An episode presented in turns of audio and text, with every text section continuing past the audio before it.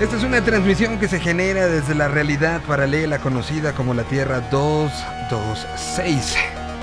Tierra que se separó de los acontecimientos normales de la humanidad en marzo del 2020 y que ha tomado su propio curso y que ha generado sus propias historias. Este es un compendio de estas historias que se transmiten a través de la señal que provee Yo Mobile y que quedan atrapadas, dispersas, enviadas hacia otras realidades y hacia la propia realidad como una especie de diario de viaje.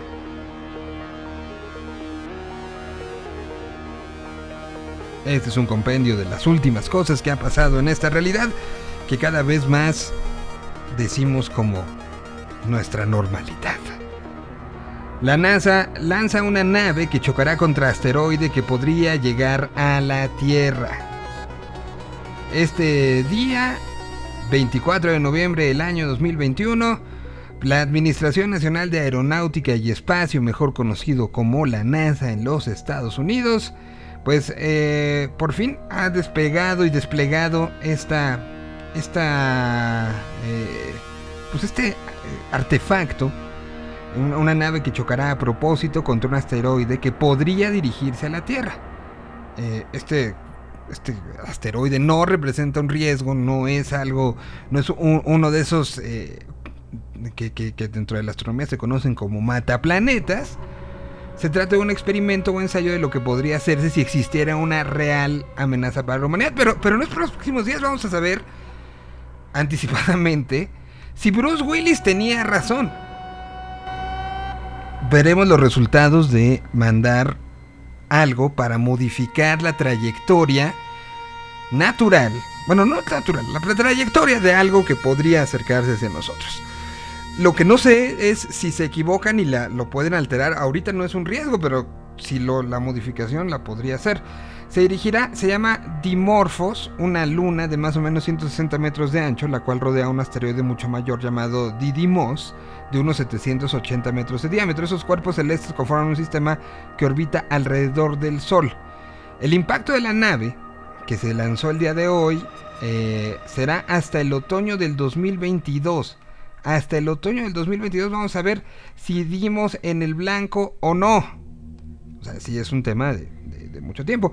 Se encuentra a 11 millones de kilómetros de la Tierra. Estamos tratando de aprender es cómo desviar una amenaza, comentó sobre la misión el principal científico de la NASA, un hombre llamado Thomas Suburken. Y como para que no quede duda de esta realidad rara, reiteró que los asteroides no representan gran amenaza para nuestro planeta, aunque son parte de la clase de cuerpos que se conocen como objetos cercanos a la Tierra, mejor conocidos como NEOS de los cuales son asteroides y cometas que se acercan a menos de 50 millones de kilómetros de nuestro mundo. De acuerdo con, em, eh, información que se ha dado a conocer por parte de especialistas, hay 10.000 asteroides que están muy cerquita de la Tierra y que tienen un tamaño de, pues hay de, por ahí de más de 140 metros. Sin embargo, ninguno tiene posibilidad importante de impactar en los próximos 100 años. Eso sí, por el momento solo se ha encontrado 40% de estos asteroides y hoy la NASA avienta lo que sería el primer ejercicio de defensa interplanetaria. Sí, suena a película, ¿no?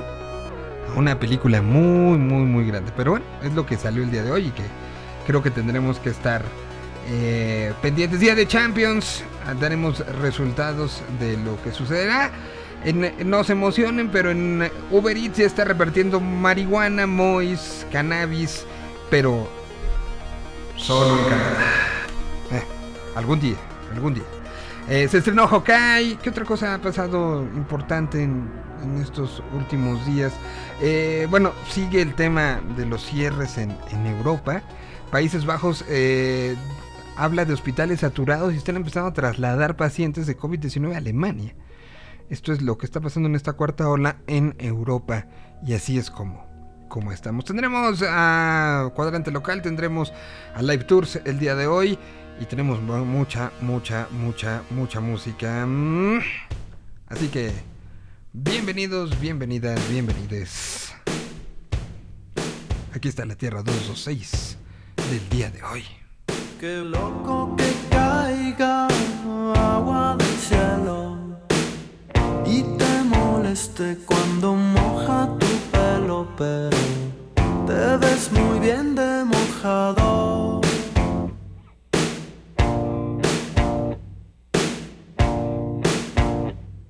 Qué bueno que salgan plantas del suelo y nos se fruta.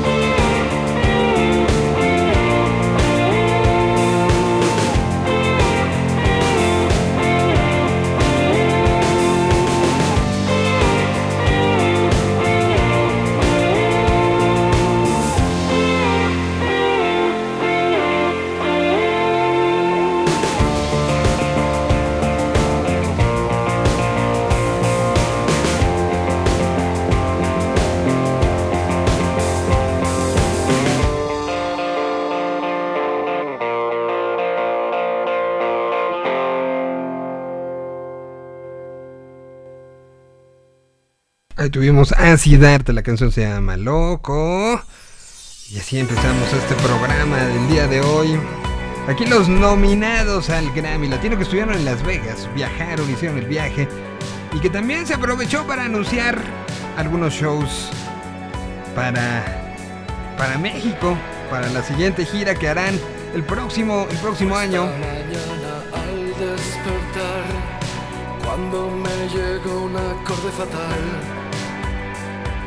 Sellaste el pasaporte al nunca jamás. Tú me sale gritar un no, hermano de hambre, mi héroe del bash. Tu alma sigue intacta en ese local pero la línea que muy pocos quieren cruzar. Tú la saltaste hoy.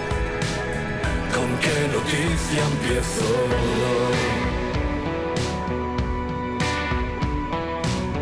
Hablé con tu ángel de la guarda justo al alba dimitió. Sin la opinión de Dios. Ahora trabaja en un gran parque y me quejé de su actitud. Me dijo dónde estabas tú. Si me preguntan diré nada. El sueño con. Una gota en el agua. Uh fundida en un mar de adiós. no se callan diré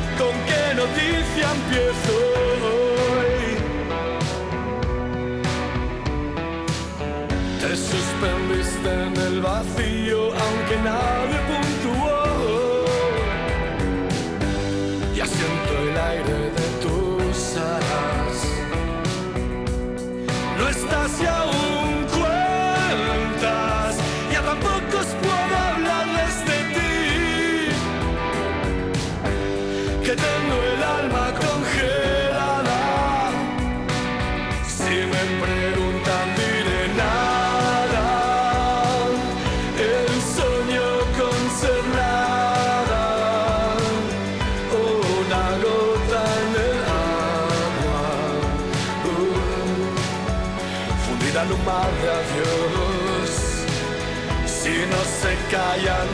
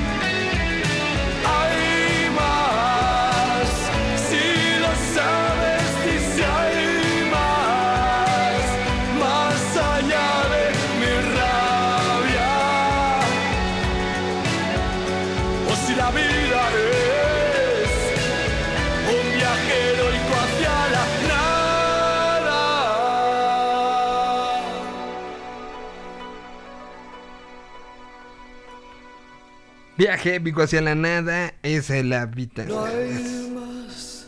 es Love of Lesbian. Antes te hice una carta, pero sé que al cantar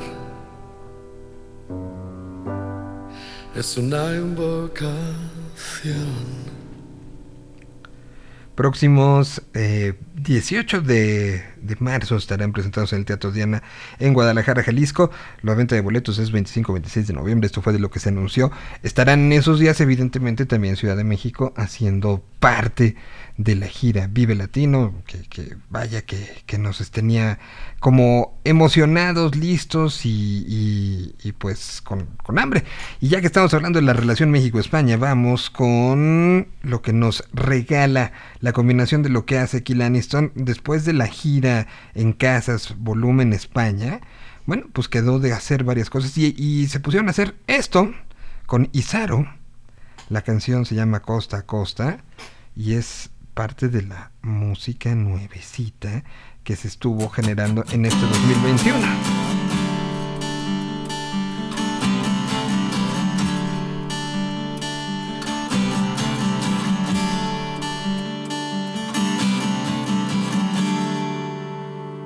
Te conocí en Nueva York y eres de Los Ángeles.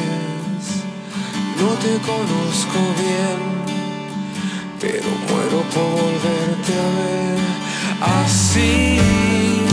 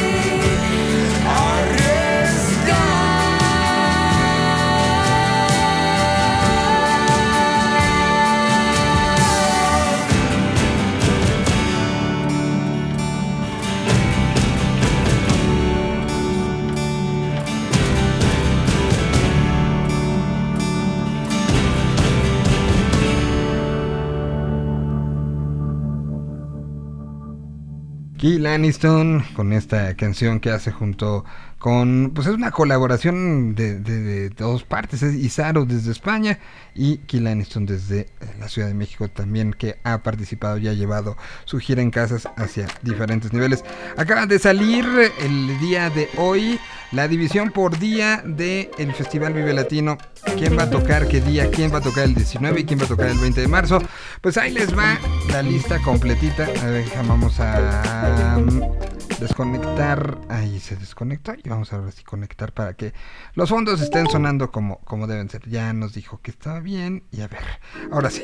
Sábado 19, listo, apúntele. Ya están en las redes de Vive Latino, pero así queda.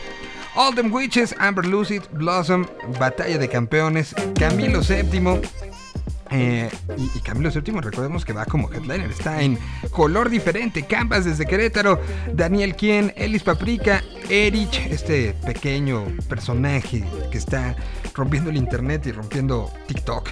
Eh, Eruca Sativa, Fangoria, Gary Clark Jr., Jepe, Grandson, Julieta Venegas, Javier Blake, la banda del Bisonte, Limp Bizkit. Los Blenders, la tribu, los cogelones, los auténticos decadentes, los señores Moenia, maldita vecindad de los hijos del quinto patio, Milky Chance, Mogbay, Nancy Rubias, Okils, Patrick Miller, Santa Fe Clan, Serbia, Taburete de Marías y Vetusta Morla. Ese es el primer día del festival Vive Latino, sábado 19, domingo 20, va. Ah, los restantes, pero ahí está. ¿Quiénes son los restantes? Asesino en proyecto ya presentando su propio show, más allá de las batallas que, que tendremos el día sábado. Banda MS, Biznaga, Black Pumas, Bruces, que ayer platicé con Bruces en, la conferencia de, Bajío y emocionada es poco con lo que va a suceder, ¿eh? Bruces, Centaurus, Cecilia Toussaint, Tangana, conociendo Rusia desde Argentina, Devendra Banhart, Dred Maray, Fernando Delgadillo, Gran Sur, Gustavo Santaolalla, Kevin Carl, la Delio Valdés, la Gusana Ciega, los fabulosos Cadillacs, la Isla Centeno, la Lupita, Lido Pimienta, los no tan tristes, Love of Lesbian que acabamos de escuchar, Luis Pesetti, Making Movies, Masacre, Hola Bill, Pelo Pandueño, Pixies, Ramona, Residente, Son Rompepera, Siddhartha, Los Technicolor Fabrics y estarán también Trueno, Vanessa Zamora y Woz. Eso será el domingo 20. Eh, pues, pues vemos como, como escenario principal, estoy viendo Pixies, o sea, estoy viendo un bloquecito que... pues, supongo que Cadillacs, ¿no? Y antes Pixies.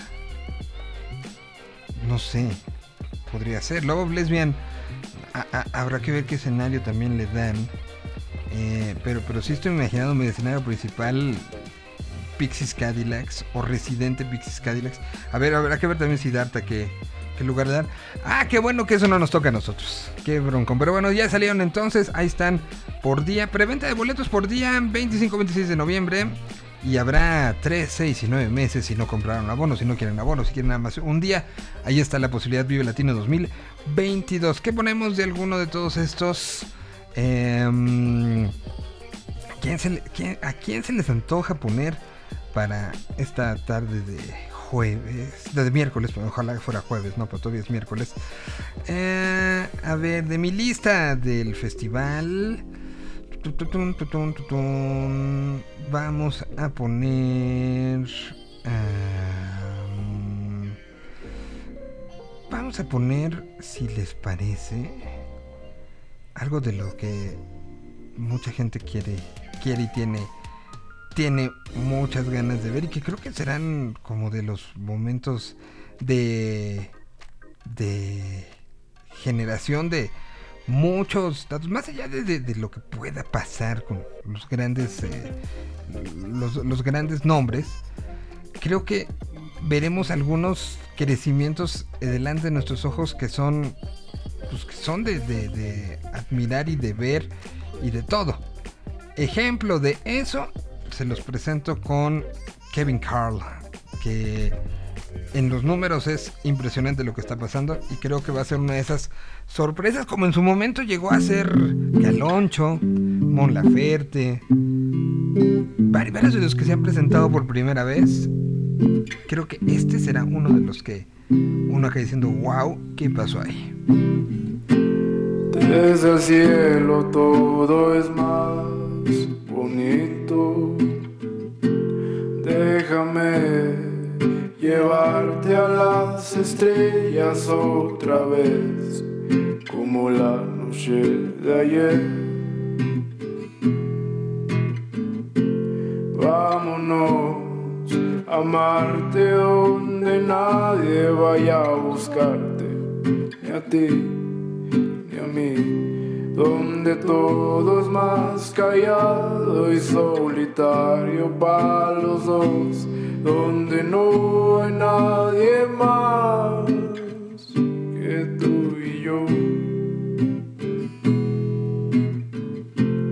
Dejemos la tierra llena de gente tan mierda que nos quiere aplastar. Vámonos de viaje a las estrellas y amarte a olvidar nuestros problemas tan punzantes. Contemplemos las constelaciones y todas nuestras visiones que nos quitan el vacío que sentimos en la tierra.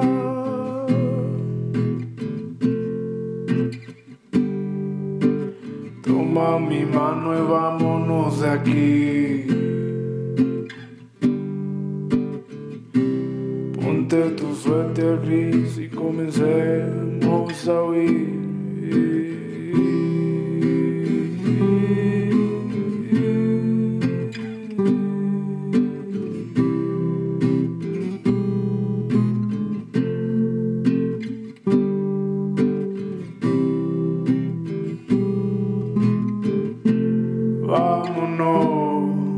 Amarte donde nadie vaya a buscarte, ni a ti ni a mí, donde todo es más callado y solitario para los dos, donde no hay nadie más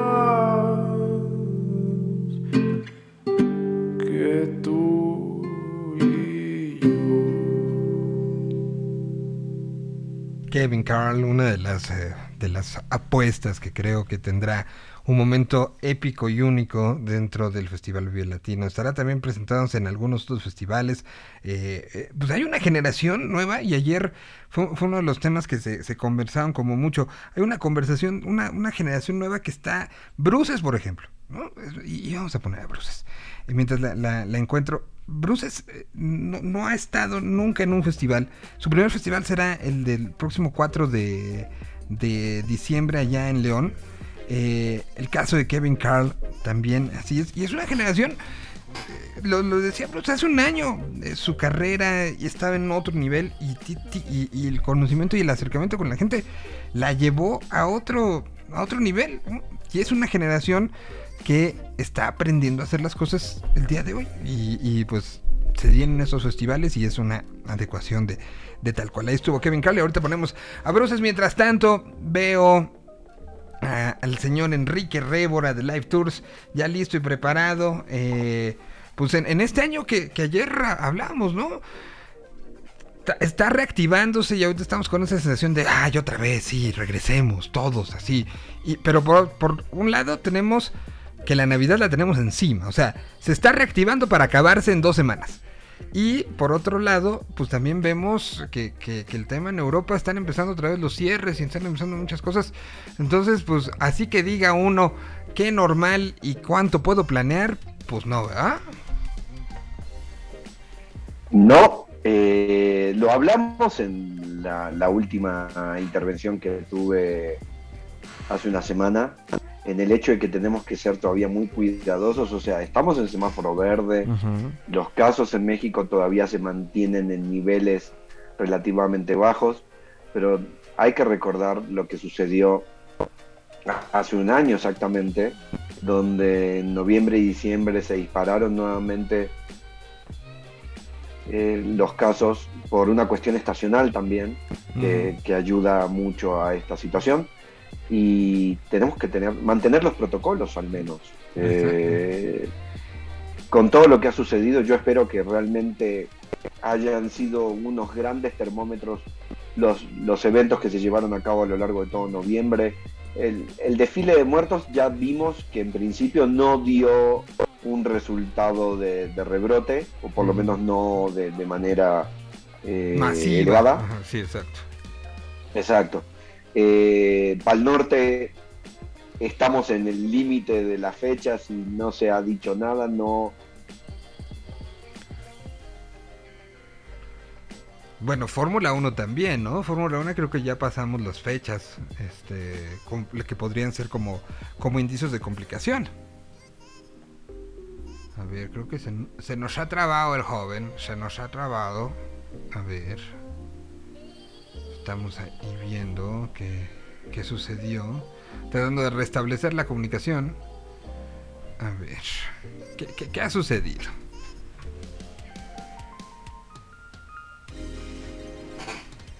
Ya estamos restableciendo. Tuve que reiniciar eh, el, el sistema.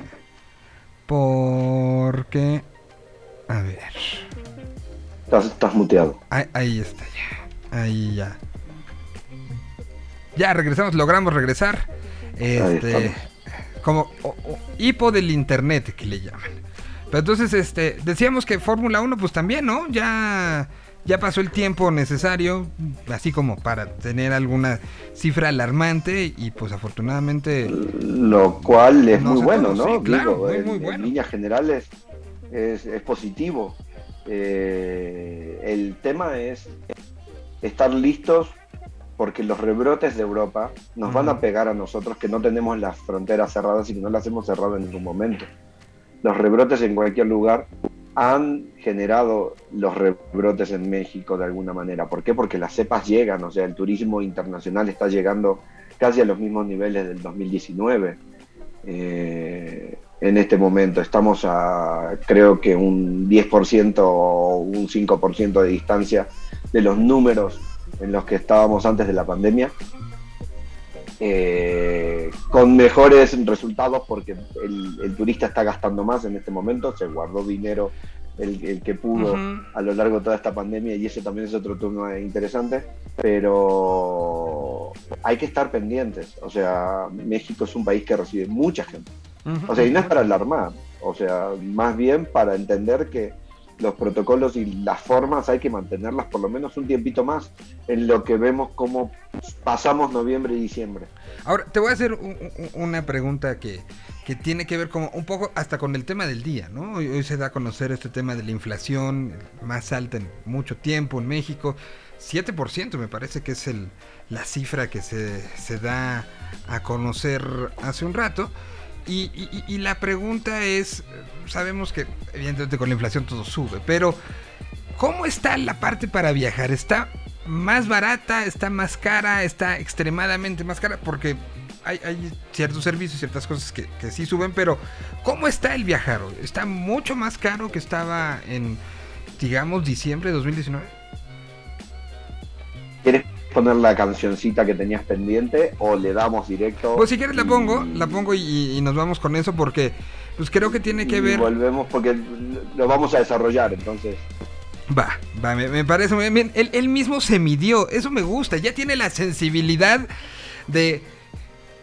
Esto va a ser largo, entonces mejor pongamos una canción. Este, escuchemos con atención. eh, y, y- y, pues prepárense, porque la respuesta Y después de esto. hablar no me molesta. Yo lo sé. Aquí está Bruces. he creído lo que me han vendido en la tele y el cine. Qué triste. Quieren que crea en él para siempre y finales felices. Qué triste.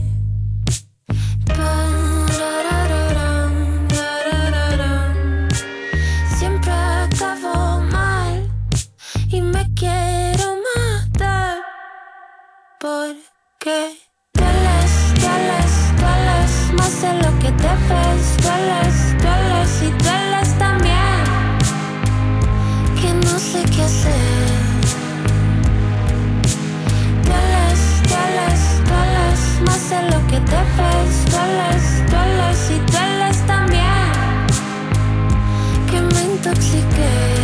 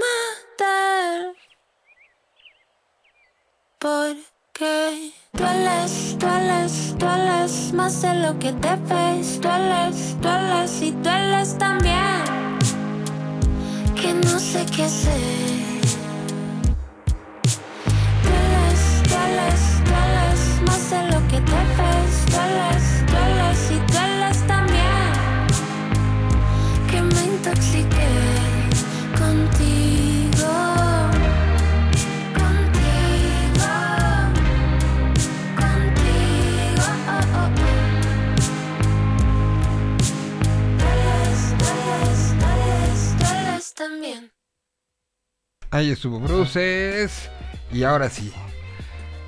Eh, desarrollemos, entremos en materia, digamos. Está más caro, está más barato. ¿En qué, ¿En qué estamos? ¿Está imposible? ¿Está posible? ¿Es una reactivación? ¿No es una reactivación? Écheselo. A ver, hay que poner un panorama, o sea, en- empezando por el hecho de por la percepción es que está más caro y en parte hay un hay una situa hay varias situaciones que ah, eh, alimentan este este asunto. Uno es el cierre de fronteras. Al cerrarse fronteras durante tanto tiempo en tantos países, las aerolíneas eh, vamos a tomar como el medio de transporte más utilizado para moverte intercontinentalmente e intracontinentalmente, eh, porque el tren, excepto en Europa y en algunos países de Asia, eh, no, no es tan, tan utilizado. Eh, las aerolíneas tuvieron que reestructurar toda su, su cartera de rutas, vamos a llamarlo así, o su espectro de, rutas y itinerarios.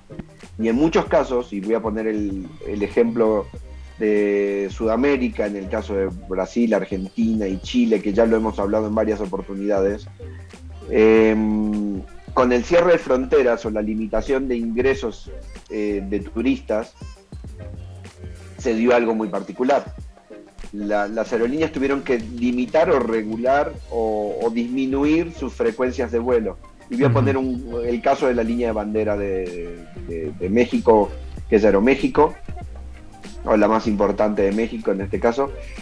Eh, Aeroméxico tenía dos frecuencias diarias a Buenos Aires, una volaba siete días a la semana, la otra cinco. Eh, una en la mañana, una en la noche. Vuelos directos. ¿Qué pasó? Con, la, con, con la, con el cierre de fronteras y la regulación de ingreso de, de pasajeros eh, que Argentina impuso a, a mediados de este año con el surgimiento de la cepa Delta. Y primero estuvieron cerradas las fronteras, después las abrieron a todo el mundo. Y después las volvieron a cerrar de una manera limitada, o, o a cerrar casi por completo, y permitían el ingreso de 800 personas por día de todos los destinos, de todos los vuelos, que es realmente una suma de cuatro aviones, cinco aviones, Ujú. de 120 pasajeros más o menos. Que, lo que 150 sería pasajeros. en, en tiempos normales sería una hora normal en Ezeiza, ¿no? o, o más. O sea, Ezeiza tiene capacidad para recibir hasta 40 aviones eh, ¿Simultáneos? eh, de manera simultánea. Entonces, Eh, ¿qué sucedió? Aeroméxico tuvo que disminuir todas sus frecuencias a Buenos Aires, de pasar de tener en total 15, eh, perdón, 12 frecuencias semanales a tener dos o tres. Guau. O, o sea, entonces, esto, por eso, por eso el ejemplo, ¿no? O sea, es uno de los ejemplos más rudos que tengo respecto del entendimiento, pero esto ha pasado en todo el, en todo el, en todo el mundo. Los vuelos de Europa a Estados Unidos estaban súper limitados también porque los europeos no podían entrar a Estados Unidos hasta el 8 de noviembre que, se abrieron las fronteras con el, presentando el esquema de vacunación completo eh, y muchos otros destinos. Entonces, más allá de que se recuperó la industria eh, aeronáutica en algunos, en algunos puntos, en otros todavía no está operando al 100% de capacidad o al 100% de capacidad que teníamos previo a la pandemia.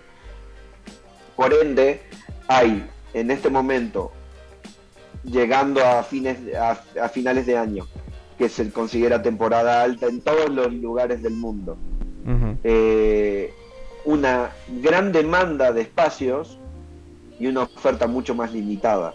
Entonces los vuelos, y voy a poner un ejemplo nuevamente con lo de Buenos Aires, por una cuestión de, de que estábamos charlando de esto, los vuelos a Buenos Aires en líneas generales en temporada baja cuestan en Aeroméxico 700, 800 dólares. Ok, 780 dólares, lo En, que te- eh, como por en ahí de temporada alta de 14.000. 1500, de 1200 o 1300 para arriba. Ok, Hoy se están pagando vuelos casi a 3.500 dólares. Lo que queda, es lo que queda disponible. O sea, hubo vuelos a precios un poco más económicos, pero tampoco fueron los precios a los que estamos acostumbrados. Esto tiene que ver también porque hay mucha demanda por parte de, de la gente que quiere viajar. Hay mucha menos oferta todavía. Hoy Aeroméxico solo tiene cinco frecuencias semanales. ok. Eh, y esto está impactando de sobremedida en todo, pero esto no es solo Aeroméxico, es Latam, es Copa, es Avianca, porque están sobresaturadas las ventas o la solicitud de, de lugares y las aerolíneas están haciendo su agosto, están tratando de, o su Navidad, mejor dicho, están tratando de, de- de recuperar parte de lo que han perdido. Y esto es un tema de oferta y demanda, entonces está más caro viajar. En, en líneas generales no, los vuelos eh, domésticos siguen teniendo muy buenos, muy buenos niveles de precios. Todo depende de cuando lo compres también. Sí, si lo Si quieres comprar de hoy para mañana, Con pues, cierta anticipación pues no. vas a, pagar menos de lo que pagas si te apuran o te apuras eh, y sabes de eso eh, Vaya a tomar una decisión eh, por eh, en- de un día para otro. O sea, no es lo mismo un vuelo a Tijuana por 1.500 pesos, vuelo redondo, 1.800 pesos, vuelo redondo, que un vuelo a Tijuana por 3.500 o 4.000 pesos si lo compras un día antes de la salida. Más el TUA, más. Más todo lo que me Ahora vamos a hablar un poco. Justo es parte del tema que teníamos planteado desarrollar hoy también y vamos a entrar en materia en, en- en- en un momentito más sobre eso, pero la percepción es que está más caro, depende desde dónde lo veas. Por eso, por eso era tan importante eh, poner sobre la mesa los momentos. Por otro lado, el petróleo ha aumentado, entonces Claro. la hidrocina ha aumentado y eso te lo reflejan inmediatamente en- en los costos. La Han cambiado los esquemas caso, de tarifas. la, la hidrocina en el caso de aviones. Y a nivel internacional está la tarifa que te incluye el equipaje de mano y ya sin maleta documentada y de ahí en más Ujú. Eh, todo es extra, todo suma, lo cual desde mi punto de vista que trabajo hace tantos años en el, medio de los viajes, eh, estoy en desacuerdo con las políticas de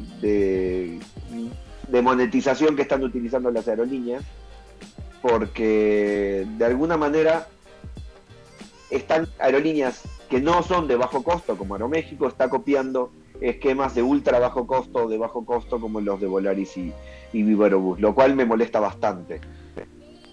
¿Volaris eh. se considera de bajo costo?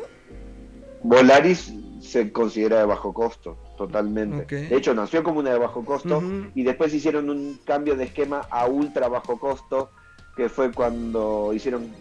Han cambiado sus esquemas tarifarios a lo largo de los 16 años que tienen en el medio varias veces, pero cuando entran a la bolsa, que los compra un, los adquiere un fondo de inversión bastante grande, que esto fue hace alrededor de 6 años o 5 años, hicieron un cambio de, de- de esquema bastante marcado. Y Viva Aerobús siempre se vendió como ultra bajo costo. Eh, que en algunos casos es, es viable o no.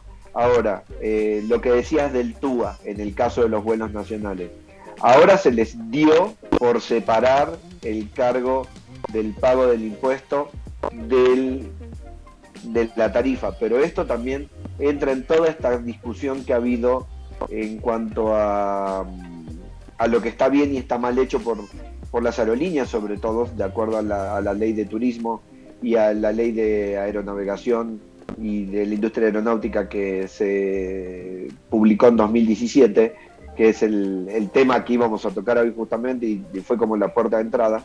Eh, y ahora lo, lo desarrollamos a, a detalle, pero está haciendo publicidad engañosa de alguna manera, y yo así lo veo, porque la gente entra, cotiza un viaje en su plataforma, más allá de que te lo están poniendo en letras chiquitas y todo te dicen, sí, tiene que sumarle el valor del TUA, pero eso es recurrir un poco a la ingenuidad de la gente y a la falta de, de- de capacidad de, primero de lectura y segundo de entendimiento que, que hay en el, en, el, en el medio y en el internet en general.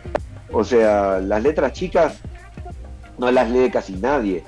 Y si te publican una tarifa a 10 pesos, pero resulta que son 10 pesos de tarifa para volar a Cancún, vamos a poner un ejemplo, ida y vuelta, y 1000 de TUA, pero no te lo, no te lo- no- al momento de hacer la publicidad, sí avisan que no tiene, no incluye TUA, todo perfecto, pero uno no sabe cuánto es el TUA. Exacto, no Entonces tienes puede idea, hacer un sí. cálculo, un, un cálculo específico. Desde mi punto de vista, la tarifa tendría que ser con TUA incluido. Se acabó. Eh, lo que pasa es que las aerolíneas también se están quejando un poco porque hubo grandes problemas con el tema del TUA a partir de la salida de Interjet, que había, tenía un adeudo de pago de la tarifa de uso de aeropuerto, que es lo que significa TUA, Ujú. luego la tasa de uso aero- aero- aeroportario, y esa tasa varía de acuerdo a, a la terminal y al aeropuerto en el que, al que llegues. No es lo mismo lo que pagas en Ciudad de México que lo que pagas en Tijuana o lo que pagas en Bacalar. Bueno, en Bacalar no, en Chetumal. Eh, porque Bacalar solo con un hidroavión podríamos llegar, pero... eh, Sí, no, no, es, es un eh, tema que, que- que son, además... son muchos de los...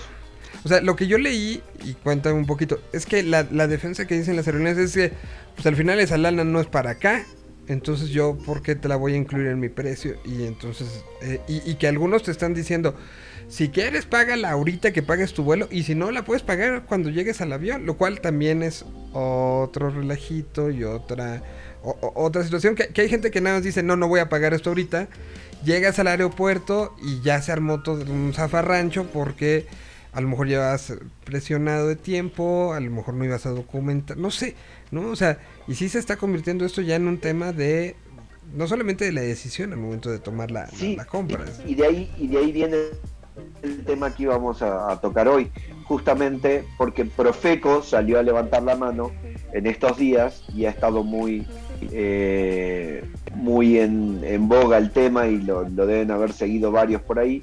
Y el asunto del que íbamos a hablar es justamente los derechos que los pasajeros tienen en México, vamos a hablar claramente, para viajar en, en avión. Cada país tiene eh, determinadas reglas y leyes. Eh, y en el caso internacional, como que hay dictados ciertas reglamentaciones que se estipulan para todos los países, pero México, en, no sé si recuerdan, en 2018 eh, publicó una ley eh, enfocada a todo lo que tenía que ver con el mercado aeronáutico de pasajeros, al, al transporte aeronáutico de pasajeros, y se establecieron ciertos puntos. Uno de los que Profeco habla tiene que ver justamente con el hecho de que las aerolíneas están obligadas a eh, venderte, aunque sea la tarifa más económica, con equipaje de mano incluido. Que esto no está sucediendo hoy No, en cómo, cómo se escudan las aerolíneas en este punto, en decir que ellos te avisan y tú estás tomando la decisión de eh, elegir no viajar con equipaje de mano y pagar una tarifa más económica. O sea, el asunto entonces es que al momento de presentarte las tarifas, no te deberían de presentar la que no incluye equipaje de mano, sino que te deberían de incluir la que incluye equipaje de mano y decirte, ok, pero si viajas o quieres viajar sin equipaje de mano, te hago un descuento de tanto. Y esa es una, una decisión del pasajero. Todo tiene que ver con las formas, vuelvo a repetirlo, ¿no? O sea, creo que en este juego de, de vender a mansalva y, y de generar la mayor cantidad de ventas en volumen, se han perdido a veces un poquito los, las formas específicas que deberíamos de, de cuidar eh, al respecto. Eh, ¿Y qué dice justamente de la información y la publicidad eh, esta ley respecto a los derechos del pasajero? Dice que el pasajero tiene derecho a un trato digno y a contar con un alto nivel de información por parte de la aerolínea. Hoy si entras en las páginas de las aerolíneas, la gran mayoría de la información y dudas está implícita en sus preguntas frecuentes. Esto es un hecho y esto se cumple en general. Ahora, la información y publicidad debe ser veraz, comprobable, clara y no inducir a error o confusión. Ahí es donde están mis temas, donde recaen ma- mayormente los temas que a mí me hacen ruido en este momento con respecto a lo que está sucediendo. ¿Por qué? Porque en el caso de tarifas y precios, lo que dice es que el costo del boleto ya debe incluir tarifas, comisiones, impuestos y cualquier otro cargo cubierto. El TUA es un impuesto, entonces debería estar incluido en el precio final del, del boleto y no tendrías que elegir agregarlo o no. Exacto, porque al final lo tienes que pagar, ¿no? O sea, Eh, Estás obligado a pagarlo. claro, co- como O sea, yo usuario. entiendo que la aerolínea no es quien genera ese cargo o ese impuesto y estoy de acuerdo en esa parte, pero te toca ser el ente recaudador, como lo fuiste toda la vida, como lo han sido toda la vida las aerolíneas en ese caso. Entonces, Ima- imagínate la pesadilla Eh. que fuera que no lo cobraran ellos y que entonces llegas al aeropuerto y antes de, o sea, tendrías que pasar migración, impuesto y luego ya entrar, ¿no? O, o- o seguridad del aeropuerto, luego pagar tu impuesto y lo, lo que esto generaría sería... no, la aerolínea está obligado a cobrártelo. Eh, te lo cobran en el mismo mostrador, pero al fin de cuentas, si tú pensabas solo llegar a despachar maleta, como bien decías hace un rato, o pasar directamente con, con tu maleta de mano y no tener que ir al, al mostrador, cuando llegas a migra- al check de seguridad, te van a decir, sí señor, pero su tuba no está pagado. Tiene que volver al mostrador de la aerolínea Sí, no, no, eso y pagarlo. Lo cual es un proceso bastante engorroso, más y como bien decías recién, llegas con, con, con el tiempo justo o, o calculaste todo para poder eh, llevar adelante tu, tu itinerario bajo ciertos estándares. Y, y a eso, Eh, a eso le sube- o sea, lo, lo del impuesto. Pero luego también a, a cosas de la, de la misma, y le voy a poner dos ejemplos como muy claros de, de- que se dan en esto. Instrumentos musicales, que, al final el que los lleves porque va a trabajar, ¿no? Y el caso de las carreolas. Los dos son unos temazos al, momento de, de, de también el posible cobro, el no cobro, el a veces sí te cobro, a veces no te cobro, y que se acaba convirtiendo en una monserga, ¿no? Ahí está todo especificado y hay que entender que todo lo que no es básicamente eh, equipaje tradicional entra en, en- en el- en la categoría de equipajes especiales. Tablas de surf, To- to- Totalmente de acuerdo. El, el caso de los Eh, instrumentos lo entiendo, pero instrumentos musicales y que tienen un precio y que tienen un precio diferenciado por, por la transportación en este caso. Pero estás de acuerdo que que, te lo- que es una bronca que hay, hay, este, eh, hay aerolíneas que lo manejan de una manera, hay ma- aerolíneas que lo manejan de otra, y se acaba convirtiendo en una pesadilla. Y el caso de lo de las carreolas, ahora que me mandaste la liga de, de esta, de, de estos derechos, habla con respecto a los pasajeros pueden llevar a un menor de dos años sin pago de tarifa alguna, cosa que de cierta manera sí te pregunten y todo, pero este, y aquí dice, y con una carreola, pero sin derecho a asiento ni equipaje, ¿no? O sea, entiendo eso. Pero Exacto. lo de la carreola, por ejemplo, vas tal cual, Viva Aerobús, te cobran 500 pesos por tramo, sin importar, o sea, este, si vas o vienes, tienes si quieres subir con la carreola, si traes al bebé, y, esto, vas a otra aerolínea y no te lo cobran, y es ahí donde uno no tiene, no tiene certeza. Y por eso hablaba también de los instrumentos, porque en algunos te dicen, si tú llega a la puerta del avión ahí vemos, y otros te dicen, no, lo tienes que ver desde el mostrador, y otros te dicen, no sé, ¿no? O sea, sí hay como esta situación de que cada quien hace lo que quiere, es a lo que iba. Sí, sí, desafortunadamente sí. Y, esto sucede con, con más frecuencia de lo que desearía. Em, deberían de estar alineados todos los protocolos y reglamentaciones. En el caso de los vuelos nacionales, todos tienen que cumplir con esto, porque está reglamentado por ley y, y en los casos de los vuelos internacionales, la mayoría ya tiene como estandarizado ciertas cosas. Eh, pero de ahí en más, eh, hemos tenido casos donde de bandas conocidas que han tenido problemas por intentar subir una guitarra a bordo eh, o que se han terminado peleando. ¿Cuántas veces o discriminados por llevar instrumentos?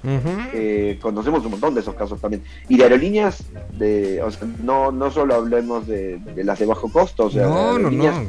que se jactan de ser eh, tope de gama, vamos a llamarlo así, eh, y, es, y es todo un relajo. Eh, otro tema importante es la sobreventa.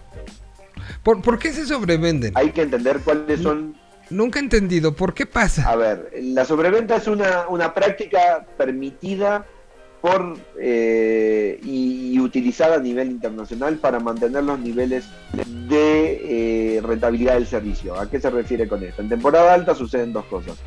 Los vuelos se llenan, antes había mucha más probabilidad de poder hacer una reserva y que no la cancelaras, o sea, esto lo hablo como agente de viajes, tú podías hacer una reserva, no, no había venta en las páginas de las aerolíneas y las reservas las hacías o por teléfono con la aerolínea o, o lo hacías en una oficina de la aerolínea o en una agencia de viajes.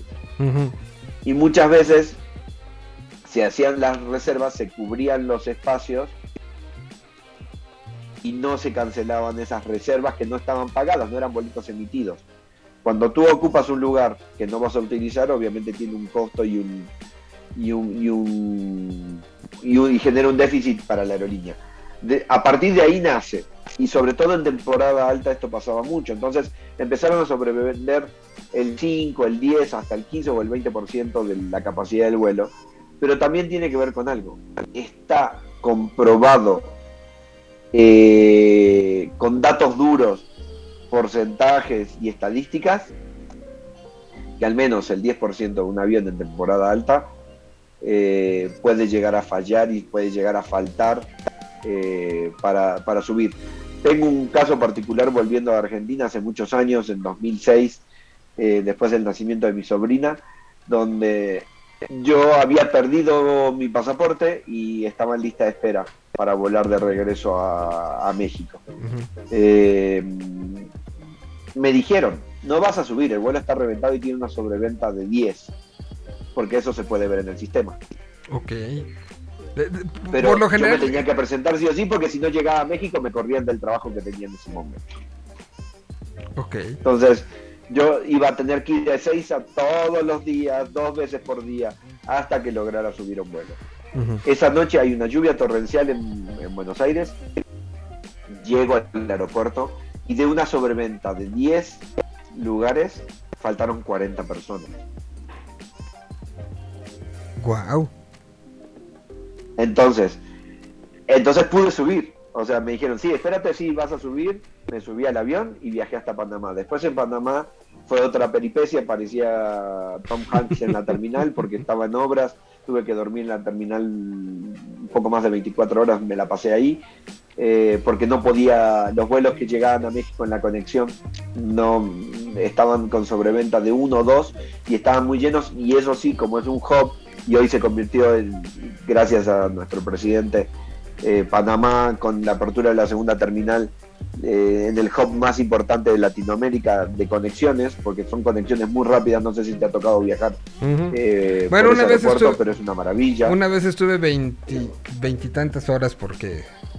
Ah, pues por cosas que pasan, ¿verdad? Pero, pero, pero sí. Eh, Pero bueno, a mí me pasó lo mismo, tuve que dormir ahí en una sala que estaba en renovación cuando estaban ampliando la Terminal 1 eh, y la gente de la aerolínea que ya me veía con carita de, de Drupi, eh, con ojo Remy, eh, que iba y preguntaba todo el tiempo a ver si podía subir en alguno de los vuelos a conexión.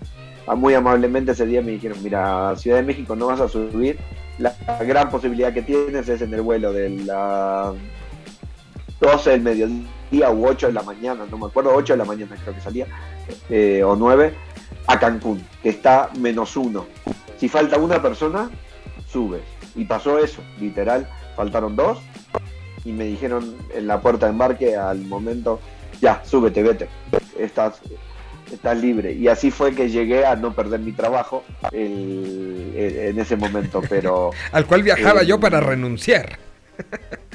Eh, bueno, faltó poco, en realidad duró un rato más nada más. Eh, pero la sobreventa, independientemente de que está permitida y es una práctica eh, eh, autorizada, te tiene que generar un beneficio en el caso de que no. ¿Qué sucede? Si tú llegas a un vuelo sobrevendido, la aerolínea te tiene que ofrecer al menos Comer, un, ¿no? un beneficio. Normalmente lo primero que hacen, y les debe haber pasado en más de algún vuelo que está sobrevendido, la gente que llega tarde o cuando tienen eh, muchos problemas, invitan a la gente o en la sala o a- antes de, eh, incluso arriba del avión, invitan a la gente a recibir un bono de tanto y les dan a veces un boleto de avión redondo eh, para cualquier ruta o para la misma ruta o vuelo nacional, dependiendo de lo que sea, eh, para ser utilizado en el, en el transcurso del año como compensación por eh, elegir bajarse de ese vuelo y, darle su, cederle su lugar a alguien más que necesita viajar, porque también pasa, ¿no? Hay gente que no tiene la necesidad imperiosa de llegar al otro día. y puede aguantarse 24 horas y te dan y te pagan una noche de hotel y te dan vales de comida. Pero, te pagan una noche de hotel también, y eso, eso me, me- tocó no, no hace mucho tiempo, de, de eh, porque además es como un imaginario, ¿no? El, ah, me van a pagar otra noche de hotel y me van a pagar la cena, y entonces, pues mejor extiendo mis vacaciones un día más, y, y al final es un ticket para una cena en el aeropuerto. Y el, Ajá. y el otro es eh, el hotel que no tiene ni ventanas, ¿no? O sea, este, o sea, tampoco es como, como, como Sí, que o sea, tampoco es que te ofrecen, o sea, todo depende igual. O sea, depende de la aerolínea, depende de la ruta que estés haciendo, si es un vuelo transatlántico, el valor, el valor del vuelo que estás pagando es mayor, entonces eso también eh, cambia un poco las políticas que- de lo que te ofrecen, pero en líneas generales recuerden que ustedes tienen derechos y que es muy importante hacerlos valer. O sea, más allá de que la práctica está autorizada, los tienen que compensar en el caso de que o pierdan un vuelo por, sobre, por sobreventa o eh, tengan algún problema específico. Y también están obligados si tú tienes que llegar y ya no pudiste subir, porque también pasa que si llegas a embarcar tarde, ya no tienen capacidad de, o sea, ya- de, O sea, si de tú- espacios, Ajá. pero te, están obligados a embarcarte si no en el siguiente vuelo. O sea, se tienen que acordar determinadas situaciones que, que permitan...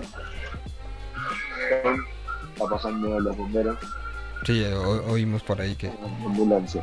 que pasaba. Eh, Eh, a ver, es- es- eso me interesa porque creo que mucha gente tendrá esa duda. ¿Cuándo sí? ¿Cuándo me pueden cobrar? ¿Cuándo no?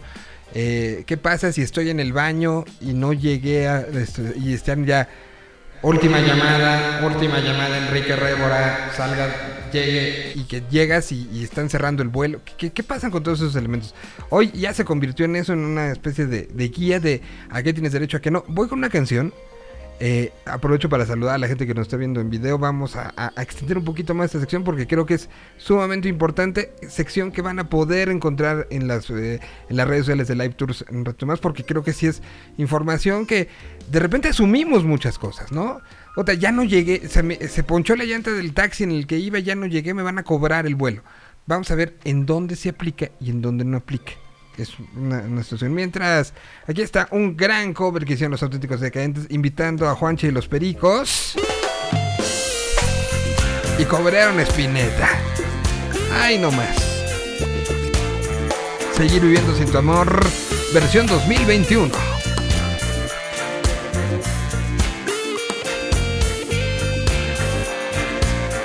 Si a tu corazón yo igual, siempre se podrá elegir. No me escribas la pared, solo quiero estar entre tu piel. Y si acaso no brillara el sol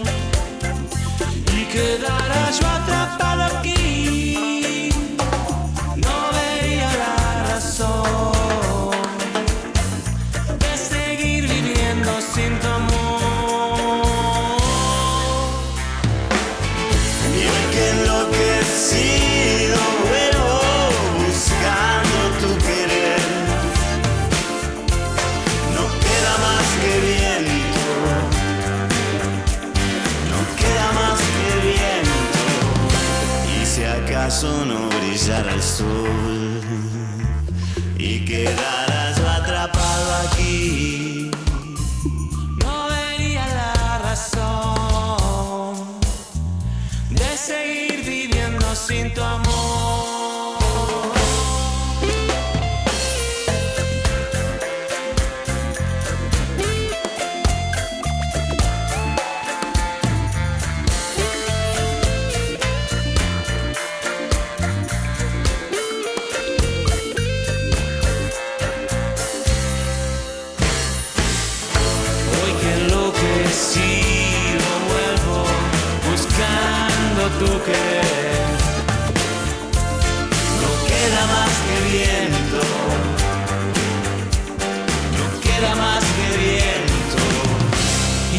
Acaso no brillara el sol y quedara yo atrapado aquí, no vería la razón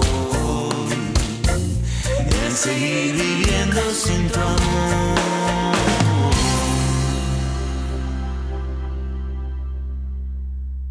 El disco donde viene esto se llama ADN y es justamente un disco que está basado en los gustos en conjunto de, de los decantes. Capítulo A van a ser otros. En esta viene eh, viene Seguir viendo sin tu amor, Luna de miel en la mano de Virus, viene Golpes en el corazón de los Tigres del Norte, viene Los viejos vinagres, eh, viene No te enamores nunca de aquel marinero bengalí que es eh, parte de, de- de esas eh, canciones eh, históricas de los abuelos de la nada y viene Love is Life eh, que, que pues todas las canciones que son parte del, del ecosistema de todo el mundo, ¿no, Quique? Ya me lo voy a echar completo. está, está muy bueno, está bueno. Y es el capítulo A. Bueno, eh, estamos con esto. Entonces, a de ver, hecho, me gustó mucho esta versión, mucho, mucho. está muy bueno, está muy reguecera ahí la introducción de los pericos les dio también como mucho. Pero bueno, estamos hablando de los derechos del viajero. ¿no? Que de repente uno se siente como que tiene que pedirle perdón a todo mundo cuando está o llegas tarde o está esta situación de los sobreventa que nos explicaron que es legal totalmente y que es una manera de autoprotección, ¿no? De la aerolínea. Exacto. Es eso, Así, básicamente. Eh, Pe- pero ¿qué pasa una, con- una, una práctica, una práctica ya instaurada donde para retomar un poquito tal vez a los nuevos que se están in- involucrando ahora en, en el programa, eh, que, que permite que la aerolínea se resguarde de espacios vacíos, sobre todo en temporada alta. O sea, porque también hay que entender una cosa, si tú llegas tarde al vuelo, lo pierdes. A lo sumo te pueden ayudar a hacer un cambio al siguiente horario si todavía no generaste un no-show como tal, que es como se llama al- a la figura por no presentarte un vuelo en, en tiempo. O sea, las, las tarifas aéreas tienen diferentes reglamentaciones a nivel internacional. En algunas, las más económicas normalmente no te permiten cambios, aunque por reglamentación, eh, la ley de- del transporte aéreo en México dice que si lo- le informas con al menos 24 horas de anticipación a la salida del vuelo, eh, te tienen que informar el cambio de itinerario al menos con 24 horas. En caso de que se produzcan cambios al itinerario, cualquier otra circunstancia que pueda afectar el servicio contratado. Ellos están obligados a avisarte por cualquiera de los canales o medios. Si el cambio se produce dentro de las 24 horas programadas, la, eh, la aerolínea está obligada a, a avisar de, que el- de la manera más rápida posible, ¿no? Pero lo que hablábamos de la sobreventa, ¿quiénes tienen preferencia para abordar en el caso de, de un vuelo sobrevendido? Menores no acompañados, que los deben haber visto en más de una oportunidad, que van de la mano de las azafatas con unos carteles eh, bien grandes, con todos sus documentos en Exacto. un sobre, porque es toda una responsabilidad, o sea, es una práctica que se utiliza desde hace muchísimos años, muchísimos, y no se asusten quienes no lo han hecho en algún momento, lo hablo por experiencia personal, más allá de la cantidad de, de menores no acompañados que me tocó eh, enviar a lo largo de, de mis años como, como asesor de viajes. En, en casos personales también, eh, a mi sobrina, por ejemplo, cuando vino de visita a, México, la, la envié como menor no acompañado de regreso a Argentina y el servicio es excelente, es una maravilla. Los, los cuidan de sobremanera, los atienden, les buscan los mejores asientos. De hecho, eh, te, te- te piden reservar ciertos asientos o en el momento del check-in les asignan ciertos asientos que están cerca de las azafatas, lejos, o sea, si tienen a un mayor al lado, buscan liberarle o buscar una línea, un- una fila de asientos donde estén solos o incluso los ubican con asientos bloqueados al costado o ponen solo menores que viajan no acompañados por una cuestión también, ¿no? Con todo lo que Sí, no, no, no. no. desafortunadamente se, se conoce y ya eh, ha pasado a lo largo de, estas últimas décadas donde hay más conocimiento de ciertas cosas, las aerolíneas han tomado políticas mucho más estrictas en el cuidado de los, de los niños. Pero es un servicio de, vamos a llamarlo de puerta a puerta o de mano a mano. O sea, el tutor o responsable que lo entrega en el, en, en el counter lo acompaña hasta el momento que llegas al check de seguridad. Es lo único que ya no puedes entrar, como en cualquier aeropuerto del mundo ya no puedes pasar los, los checks de seguridad como mal muestran en las películas de Hollywood que llegas corriendo hasta la puerta de embarque, es mentira. Así era todos. antes, ¿no? Así, eh, así era antes del 2000, de- De hace- hace del 2001, mucho, ajá, antes del 9 de septiembre. Exacto. Pero eh, llegas hasta el check de seguridad, ahí ya la, la azafata encargada del menor se hace cargo de, de llevarlo, lo pasan por el punto de seguridad por el que pasa el- la tripulación. Si te acuerdas, hay filas específicas para eso eh, en todos los aeropuertos.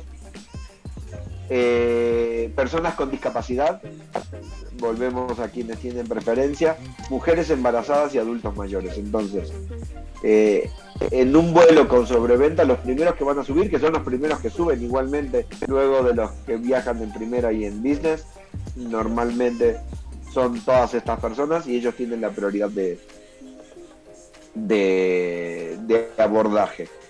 Eh, ya, ¿qué sucede con los con los cambios y bueno otra otro punto que antes de tocar el tema de los cambios que ahí vienen eh, para desarrollar todo el tema de la- a lo que tenemos derecho o no al ingresar. El transporte de animales domésticos. Todos los hoy que todo el mundo tiene una, una mascota y que la mayoría está buscando viajar con una mascota. Hay que entender dos cosas. Uno Arriba del avión, excepto algunas aerolíneas, te permiten llevar eh, animales hasta de un peso en específico, pagando un, un extra.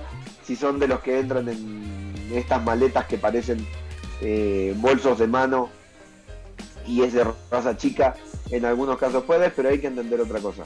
Los que sí tienen derecho a viajar, sea como sea, son los animales, los perros lazarillos, o los animales de apoyo emocional.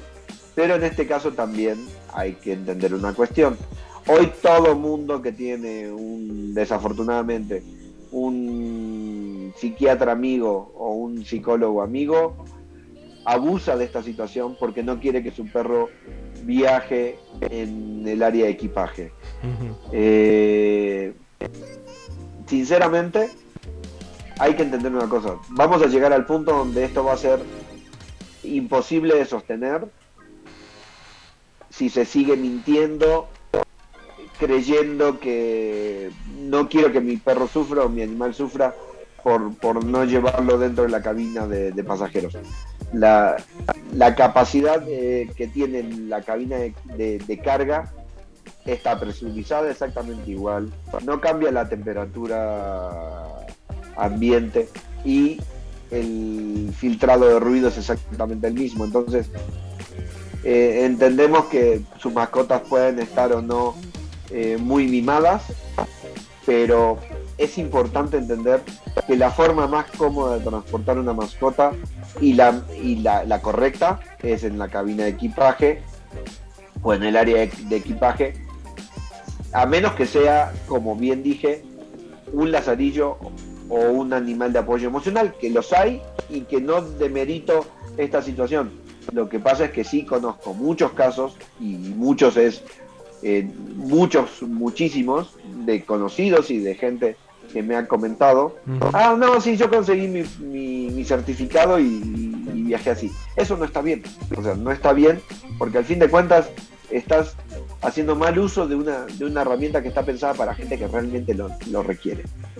Claro, o sea, sí, por, por- Tenemos por- que ser un poquito sí, mucho más empáticos. más solidarios con eso, ¿no? solidarios exactamente y, y entender por, por qué es el mote de, apoyo emocional, ¿no? O sea, no es nada más, como bien dices, de, de- de- que el perrito no la pase mal, es una situación de salud mental que tanto se ha hablado en estos últimos 20 meses sobre la importancia de la salud mental y, ahí como que la estamos demeritando al, al momento de mentir y decir que el perrito se vaya conmigo, este, estás mintiendo y estás demeritando algo que es sumamente importante y sumamente, pues, frágil, ¿no? Desde mi punto de vista es muy, o sea, me genera mucho conflicto porque en realidad ya estamos humanizando, o sea, no tengo nada con la humanización de las mascotas, cada quien puede, puede tratarla como le, le dé el mayor gusto, pero en el caso de, eh, específico de los viajes, como bien decías, esta es una herramienta pensada para gente que tiene problemas de, de, salud mental o emocional y que necesita y utiliza estos animales como un canal de escape o un canal de contención. O sea, no, no hay que, que eh, utilizar todas las herramientas de mala manera solamente porque se hace más sencillo o porque no quiero que, mi perrito viaje en, el área de carga. Vuelvo a repetirlo. Eh, los perritos sufren mucho menos, a menos que, sean muy ansiosos, y en ese caso existen eh, eh, medicamentos o elementos que, los, que les permiten ir muy relajados sin necesidad de sufrir, sobre todo cuando se trata de viajes muy largos. En viajes más cortos es mucho más sencillo el asunto. Pues, y ha avanzado mucho la, la, el, la investigación y el desarrollo de, de todas estas eh, de todos estos elementos a lo largo de los años. Y, y, y sí, es, es, es, este como, como lo tenemos, pues ahí está, nos falta más este más artículos, déjame veo mi, mi listita de solo falta la parte de, lo, de las cancelaciones o, o cambios de, y demoras, o sea, uh -huh. si se cancela o se retrasa un vuelo y los derechos a los cuales estamos eh, eh, a, eh, sujetos, ¿no? O sea, ¿qué pasa si el vuelo se demora de una a dos horas? Se tienen que proporcionar al mínimo unos descuentos para vuelos posteriores, o sea, un, un cupón de descuento uh -huh. hacia el mismo destino o, y o alimentos y bebidas. O sea, si te dan alimentos y bebidas para la espera, ya no te dan el bono de descuento. Entiéndase okay. esto, no puedes reclamar las dos cosas. O sea, si te dan tu voucher para ir a comerte el, cheese, el cheeseburger del arco del, de la M grande, eh, ni modo, ya, ya te lo cubrieron. O si es la tortita de lonchibón de. Uy, ya dice no, bien, la marca igual de en, el, en, cualquiera de las de los lugares ahí también es lo mismo. De 2 a 4 horas, en, en, en el caso del descuento, debe ser no menor al 7,5% del precio del boleto. Y si la demora es de más de 4 horas o se cancela, eh, te tienen que ofrecer el reintegro del precio del boleto o la parte no realizada del viaje más una indemnización no inferior al 25% del precio del boleto o de la parte no realizada del viaje. O sea, entiéndase por esto. Ofrecerte un transporte sustituto en el primer vuelo disponible, que era algo que hablábamos hace un, un momento, porque esto también aplica en el caso de la sobreventa. O sea, tú puedes decir, ok, está sobrevendido, ya no subí el vuelo porque llegué sobre la hora y, subieron todos ellos, pero necesito que me ayudes a subir en el, en el siguiente vuelo disponible y eso eh, debería ser así cuando la, las cuestiones son eh, aplicables o alimentos y en su caso alojamiento y transporte terrestre desde y hacia el aeropuerto. Todo esto cuando te ofrecen estos bonos de compensación y te piden quedarte un día más, tomar el vuelo del siguiente día, por ejemplo. Que, que, que en teoría deberías de tener todo cubierto, ¿no? En teoría. Exacto. Ah. En, en, principio, o sea, en el caso de que te ofrezcan el bono, ahí sí te ofrecen el alojamiento, el transporte al hotel y desde el hotel y el pase de comidas en el caso de eh, que te vayas a este hotel también. Normalmente los hoteles que utilizan suelen ser con los que tienen convenios para su propio para personal de a bordo. Exacto. Oye, a ver, o sea, aquí tengo una no, pregunta. No ser tan malos, pero tengo una, una pregunta eh, que nos llegó.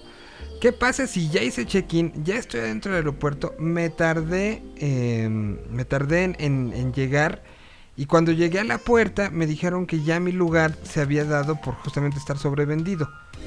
¿Lo hicieron bien o lo hicieron mal? lo hicieron bien porque ellos tienen el derecho, si es un vuelo sobrevenido, ellos tienen el derecho a asignar ese lugar. Justamente es el ejemplo claro y específico de lo que sucede con una sobreventa. No, o sea, eh, había dos preguntas. Esta que es la, la primordial y aquí te tienen que compensar, te tienen que reubicar en un siguiente vuelo y te tienen que compensar. Por Aunque, fuera sobreventa porque estuvieras, vuelos, o sea, estabas literal. mientras el vuelo no esté cerrado, No, o pero, sea, pero aquí ya si estaba en el aeropuerto. cerradas, ahí sí el que pierde el vuelo es uno. Que esa era la otra pregunta que hiciste. Si llegas corriendo y, la, y te están cerrando las puertas del, de la manga o del, del túnel, lo lamento, ¿no? Ahí no, No no hay, no hay mucha mucha manera de, de quejarse porque eh, la responsabilidad de llegar a tiempo a la sala es de uno, no es de la aerolínea. Totalmente. Pero, pero aquí, aquí la pregunta es, él ya estaba, ya había hecho. Pero en este caso, sí, hizo el check-in y todo. Él confirmó su espacio dentro del, del avión. del, del, avión, pero mientras no esté en la sala, si el vuelo está sobrevendido, le van a dar prioridad a alguien más que haya llegado a la sala antes que él. Si lo llamaron, si, si, si lo vocearon, que seguramente así fue, o directamente revisaron, no hay nadie, no hay nadie, no hay nadie, no hay nadie. O sea, pasan todos los que están en- les debe haber tocado ver que hay unas, unas filas de, de personas a veces que se quedan a un costado y son los que en un vuelo de sobreventa pueden llegar a subir o no si alguien más no llegó a pesar de tener su check-in realizado. Entonces es importante también no confiarse en estas Sí, cosas nada. En, en fechas de temporada alta. O sea, a lo mejor en octubre, un martes, no pasa nada, ¿no? O sea, tú llegas, ay, perdón, perdón, pero. Pero 23 de diciembre seguro pasa algo. Seguro Sí. te dejan. Bueno, pues ahí está este, este gran reporte que hizo y que preparó Kike Révora de Live Tours. Todo lo que se puede, lo que no se puede. Si hay alguna duda, le seguimos la semana que entra. Eh, porque sí empiezan como esas historias de terror, ¿no? O sea, de llegué, no que, que sumen todas, que las envíen, hagamos algo. Vamos a hablar de historias de terror en viajes. O sea, tú tienes una muy buena, No, tengo varias. por ejemplo. tengo varias. Sí, sí, la, la que recuerdo que esa es tengo desde- la, la del carrito volando hasta el techo. Ah, el carrito volando desde el techo, esa fue. Esa, esa sí creo que ha sido de las más fuertes. Pero tengo, por ejemplo, una que eh, me habían dado el itinerario mal. Llegué al, a la. así llegué a 10 de la mañana. Y este. Y, y- y yo no iba a documentar. eh, hice mal, llegué una hora antes. Lo acepto. Ahí estoy mal. Pero llego y. Oiga, vengo a tal vuelo. Se acaba de ir. Y yo, ah, chingue, pues no, no, el, horario estaba mal, no sé qué, y afortunadamente, pues me pudieron colocar como en el siguiente. Pero pues, como esas muchas, ¿no? O sea, de, de- de historias de... de- Bueno, yo, casa de herrero, cuchillo de palo, he perdido vuelos. No solo por mi responsabilidad, también por la de mi socio que bien conoces, eh, al que no lo dejé decidir nunca más después de, de un par de, de experiencias. Pero, o sea, yo he sido un, un ejemplo no de esos a los que a veces odias cuando tu vuelo está por, por cerrar puertas y ves que la vuelven a abrir para que suba alguien de última hora. O sea, podemos seguir hablando de todo Sí, esto no, no, no. que no, nos no. envíen todas sus preguntas, que nos envíen todas sus experiencias y vamos a darle eh, un, un lugar a, a estas grandes historias de viajes que, que han surgido a lo largo de, del- de las experiencias de cada uno y, y de la vida de cada, de cada uno en, en tantos años eh, que, que han estado arriba de aviones o, o de trenes también, o sea que, que nos manden, y las de autobuses, o sea, no, no vamos a discriminar a ninguno. Sí, Eh, ¿no? las, de, las de aviones son como las más, eh, las que tienen más carnita porque tienes que pasar muchos filtros de seguridad, tienes que pasar por muchos procesos. Cuando llegas a tomar un, camión a la terminal del norte, a la Tapo, o a Tasqueña, o a Observatorio, en el caso de la Ciudad de México, es más sencillo porque realmente tienes un filtro, el Sí. filtro de seguridad que es un, Un arco. ajá. un detector de metales, un detector de metales básicamente, y, y quien te recibe el boleto que suele ser el operador. Sí, pe- pe- No hay pero, mucho más. pero de que hay historias de terror, hay historias de terror. Voy a empezarlas a, a- a compilar. Ahorita eh, ha- hagamos también las de live tours y en, las redes de, de un servidor. Vamos a subir la, la convocatoria para tener compiladas durante la semana, enterarnos y platicarlas, porque vaya que son divertidas. Ya cuando pasó el tiempo, ¿no? A mí desde, desde un... un- Sí. o sea, otra que, que me sucedió fue desde un avión que un viaje que era eh, Buenos Aires, o sea, viajé a Buenos Aires a ver un, un festival em, y, y de ahí el, el, de, de ahí yo viajaba a Chile para otro festival y de Chile tomaba. Entonces a quien mal hizo en la reserva, eh, como era un viaje que hacía escala en Chile, le dijeron que me podía subir yo en ese tramo. Y pues no. O sea, me dijeron que yo tenía que haber tomado el tramo completo desde Buenos Aires, aunque mi, mi asiento fuera vacío. Y se armó todo un relajo que tuve que regresar a Buenos Aires para tomar al día siguiente el tramo completo que me correspondía. Ya platicaremos de esas. Este, eh, Eh, hay, hay muchas esas. Hay muchas. Muchísimas. Muchísimas, pero bueno. O sea, como, como errores de agentes de viajes. O sea, gente que ha mandado a. eh, gente a, a ciudades que se llaman de la misma manera en diferentes continentes. ah, la semana que entra nos O vamos sea, a divertir mucho. hubo, hubo un caso muy particular de eh, hace muchos años en Azatec, en Argentina. Alguien nuevo atendió una llamada, Ajá. le pidieron un vuelo a Oakland, pero no, no le especificó a Oakland dónde. Australia. Las distancias Oakland-San Francisco y Oakland-Nueva Zelanda es un poco más largo desde Sudamérica, pero bueno, es un vuelo largo igual en ambos casos. Eh, y, lo, y lo terminó mandando a Nueva Zelanda sin visa. eh, o ¿Y, y- qué pasa? O sea, ¿sí se fue a Nueva Zelanda la persona? no, sí, sí, porque iba a Oakland, a Oakland, California y lo terminó mandando a Nueva Zelanda. Bueno, después lo compensaron, a, a este chavo lo corrieron, pero tuvo que pagar el vuelo del, No. del pasajero, el nuevo, porque obviamente, a ver, la responsabilidad es de, de, de quien lo lleva adelante y de no preguntar. O sea, entiendo que pueda suceder, pero es como que te pidan viajar a Córdoba y lo mandes a Córdoba. Argentina en vez de a Córdoba, eh, Veracruz. Argentina en vez de Córdoba, España. O Córdoba, Veracruz. O Córdoba, Veracruz. Exactamente. Oye, pero, pero a ver, ¿el, el pasajero viajó? O sea, llegó al aeropuerto y El dijo, pasajero venga. viajó y llegó a Nueva Zelanda. No. No, O sea, ¿qué no oyó también el güey? Se subió, se puso los audífonos. Bienvenidos, mira. bienvenidos al vuelo a Nueva las historias Zelanda. de terror. En las historias de terror, a veces es el 50 y 50, a veces es un 70-30, a veces un 80-20, pero básicamente el 50-50 aplica en más de, de un caso, ¿no? Porque también quienes viajamos, y, y me uno a esto, tenemos como prácticas ya establecidas y nos sentimos muy seguros en ciertas cosas.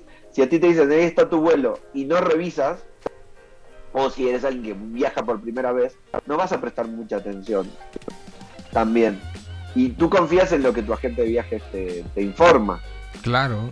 Ajá. También hay casos e historias de alguien que se quiso salir con un koala de Australia y terminó preso. Y... Él venía conmigo. Te lo juro, te lo juro, esto es completamente fidedigno. Eh, hay, hay muchísimas, pero por favor, sumen sus historias de terror o, o no de terror, sino sus historias de viaje para que podamos platicar la próxima semana de todo esto. Y Quiero empezar con la del koala, por también favor. reírnos un rato, ¿no? Sí, sí, yo quiero empezar con la del koala, eh, por fa- por piedad.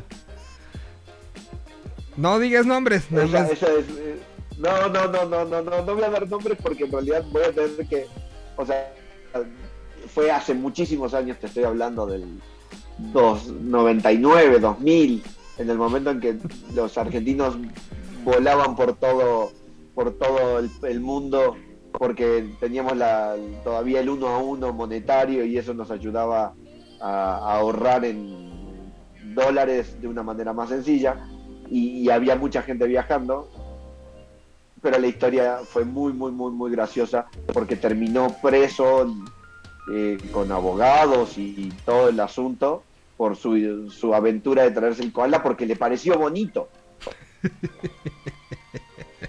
Próxima semana no se pierdan este programa, va a estar muy divertido. Kike, te mando un abrazo, muchísimas gracias por, por todo este, este momento. Gracias a, a ti y a toda la audiencia y nos, nos vemos la siguiente semana. A ver si nos reímos un rato, aprovechando que ya se acaba el año. También podríamos hacer un top de, de- de historias, con, con esto de que empiezan los, los tops de, De todo el año, sí, de música, de, de canciones, de todo. Podemos inventarnos ahí por un, un pequeño top de, de las historias más divertidas, de las que salieron mejor y de las que salieron peor. Pues por lo menos vamos a empezar la semana que entra, no se pierdan el próximo miércoles aquí a través de la Tierra 226. Voy con música, ya tengo a Chayo listo y preparado en la caja de bateo, mientras aquí está Residente. Este va para el del koala. La canción se llama Somos Anormales. Residente banda personaje que será presentados en el Vive Latino. Regresamos con más. Tres ojos, cuatro orejas, mucho pelo entre medio de las cejas, con los cachetes llenos de granos, sin brazos ni piernas, como los gusanos. Imperfecciones en todos los lugares, cicatrices jorobas lunares. Juanete en los dos pies, con ocho dedos en vez de diez. Blanco que se te ven las venas del cerebro, como café sin leche, bien negro, mal distribuido, como las vacas. Mucha barriga, pero con las patas flacas, cabeza grande, cuerpo chiquito, celulitis con los muslos blanditos, muchos labios, bembón bembona, una nariz que parece otra persona. Aquí todos somos deformes y nos resistimos a usar uniformes. Lo más feo de la flor es el tallo, la belleza se alimenta de fallos. Como nos vemos curiosos, ponemos a los lindos nerviosos. Que toda la gente nos señale lo que no es igual, sobresale.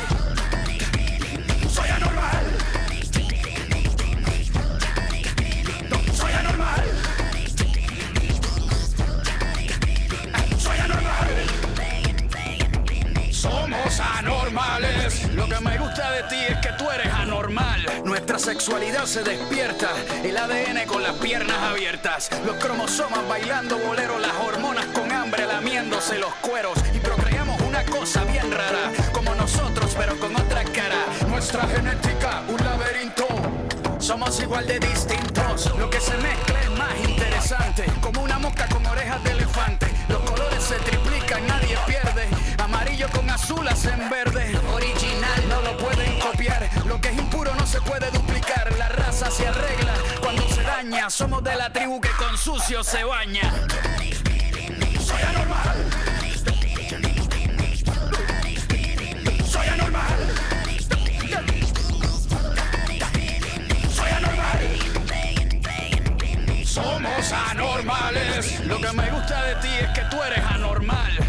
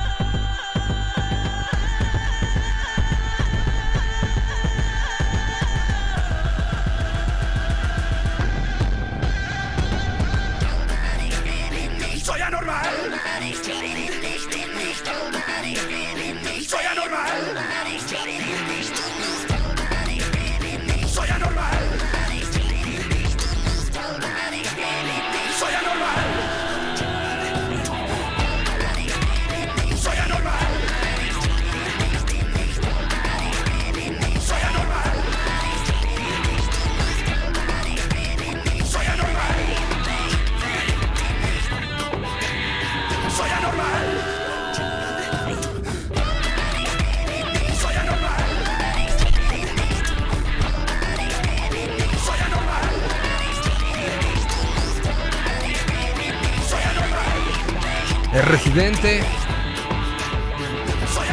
La canción se llama Somos Anormales. Ahí estuvo sonando esta, esta tarde. Saludo con muchísimo gusto hasta Monterrey, Nuevo León, después de, de un par de semanas donde no nos pudimos conectar y contactar. Hoy de regreso, cuadrante local, a este programa. ¿Cómo estás, Chayo? Qué gusto saludarte y verte. ¿Qué ha habido, Miguel? Mucho gusto igual estar aquí de vuelta. Anduve ahí en, eh, del otro lado, en el Pacífico, en Mazatlán. Ah, muy bien.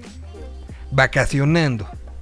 Más o menos, este, la, la familia de mi, de mi esposa es de allá, entonces eh, ya me sé un poquito de, de la cosa local y de hecho más más de lo que te traigo hoy es Ah, bien. escena independiente local de Mazatlán. Justo te iba a preguntar cómo están las cosas, porque, porque pues, al final relacionamos musicalmente a Mazatlán con, y a, y a Sinaloa en términos generales, más hacia el área de corridos, más hacia el área de la banda, ¿no? Como, como tal.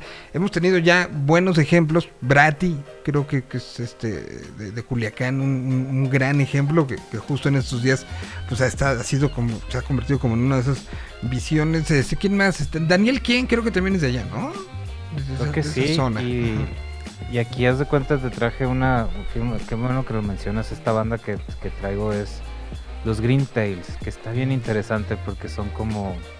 Ellos se dicen eh, reggae buchón. Y en lugar de rocksteady Reggae. dicen ranch steady. Reggae Buchón Ranch Steady. Sí. Mm. Y está bien interesante la banda porque es así, tienen un toque así como de reggae, el baterista tiene todo el set, así, tiene eh, toca con una tarola y un platillo nada más. En lugar de bajo traen una tuba Ok. y traen este, guitarra eléctrica al estilo reggae, entonces tocan estas versiones de, eh, por ejemplo, a veces de canciones como Stand By Me, eh, versión reggae con tuba, está muy interesante. Y luego también tocan este, canciones muy clásicas como la de Mi Gusto Es, Mi Mazatlán, este, todas en esto como rocksteady, reggae con tubas. Es un, es un viaje verlos, la verdad. Y, y- y que, que demuestra además mucho de quiénes son y de dónde son, ¿no? O sea, sí, Sí. es un sincretismo ahí muy interesante. ¿Qué empezamos con ellos? Sí, que este eh, es una muy buena rola, se llama Ilegal Ujú. o Ilegales.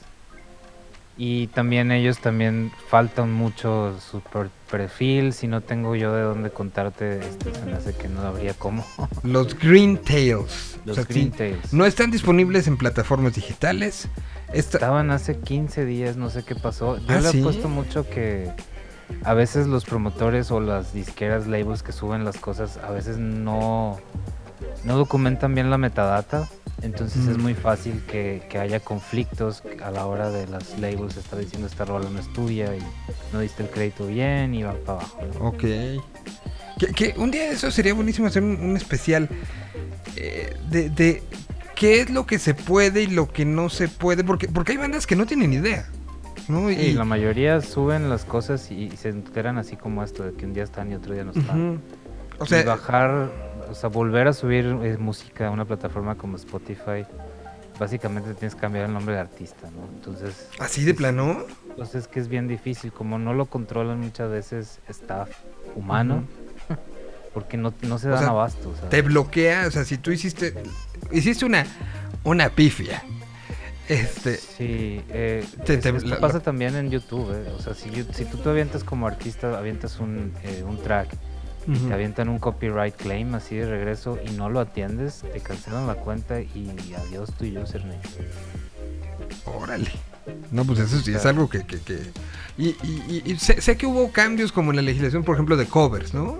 Sea, no es lo mismo, vamos a poner un ejemplo, no es lo mismo cuando Dendron sacó, este, ¿cómo, cómo se llamaba el disco de covers? Era Mi vida es una canción de pavimento, algo así. Mi vida es, un, es una canción de Whitesnake. Ah, The White Snake, era The White Snake. Este, no, no es lo mismo lo que sucedía, eso era 2008, 2009, por ahí, si mal no recuerdo, ¿no?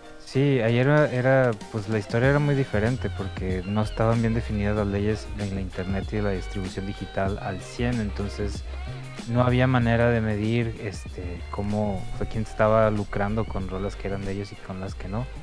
Y casi todas las leyes estaban hechas para cómo funcionaba eh, los labels con los discos y las cosas impresas físicas. Entonces, Claro. en, en cómo tardaron en reescribir todas esas leyes que yo creo que todavía no acaban. No, no, no. Eh, ahí haz de cuenta, pues si tú sacabas un cover y no lo imprimías así, si no hacías copias físicas, no había reglas. Entonces hay mucha, hay mucha de esa música eh, en Spotify, donde si tú das, digamos, el, el crédito a quién es el artista original, compositor, digamos que se relajan todas esas reglas y va un pedazo de, de regalía a esa persona. Entonces eso hace que ahorita esté muy libre, pero si tú te brincas esa regla y no das ¿El eh, crédito? el crédito a quien es, te agarran las plataformas y un bot solito te bloquea. Ok. Para O sea, convencer ho- hoy podría subir ese disco, tú. Ho- Hoy podría subir ese disco si pongo todos esos créditos bien y si los artistas tienen el, o sea, te permiten que hagas eso, porque también es parte de... Ah, el artista tiene que permitir. Hasta cierto punto sí, porque muchas veces este Spotify te dice como, como artista cuando estás subiendo que, que no pongas eh, el nombre del artista, que es la canción, que más bien des el crédito. Y muchas veces te- los artistas que suben los covers se brincan esta regla y Mm. ponen de quién es el artista y ahí Spotify te bloquea y vas para abajo. Y eso es de lo que te digo que es bien difícil volver, o sea, que, revisen tu cuenta y que hagan un análisis si estuvo bien o estuvo mal. Te van a, te van a sugerir que hagas otra cuenta. Órale. Bien, lo, lo que se entera uno. Pues vamos a empezar entonces con, con música. Porque, porque de esos covers hay una. O sea, yo tengo un disco duro eh, y un- una cosa que me encantaba a mí era conseguir estos bootlegs, estas versioncillas. Y, y- y- y que al final, pues es. Parten de la pura admiración del músico a otro músico, ¿no? Sí, O sea, es Y son. y hay, y hay grandes covers, y hay grandes versiones, pero. Pero siempre hay que irlo a por la legal. sí, eso es lo difícil. eso es a veces lo, lo complicado. Y, y- y lo que hay que decirlo con todas sus letras. A veces el músico no mide las consecuencias o no mide eh, por, por desconocimiento, por hueva. Hay que decirlo también, ¿no? Muchas veces se me dice, ay, no. O, o- o- o por de plano el famosísimo, nadie se va a dar cuenta, ¿no? Y, Buenísimo, sí. y pasan, pasan y pasan cosas. Bueno, vamos a empezar con eh, los Green Tails desde Mazatlán, Sinaloa. Aquí están. Y si suenan ya. Luego, luego. A Mazatlán.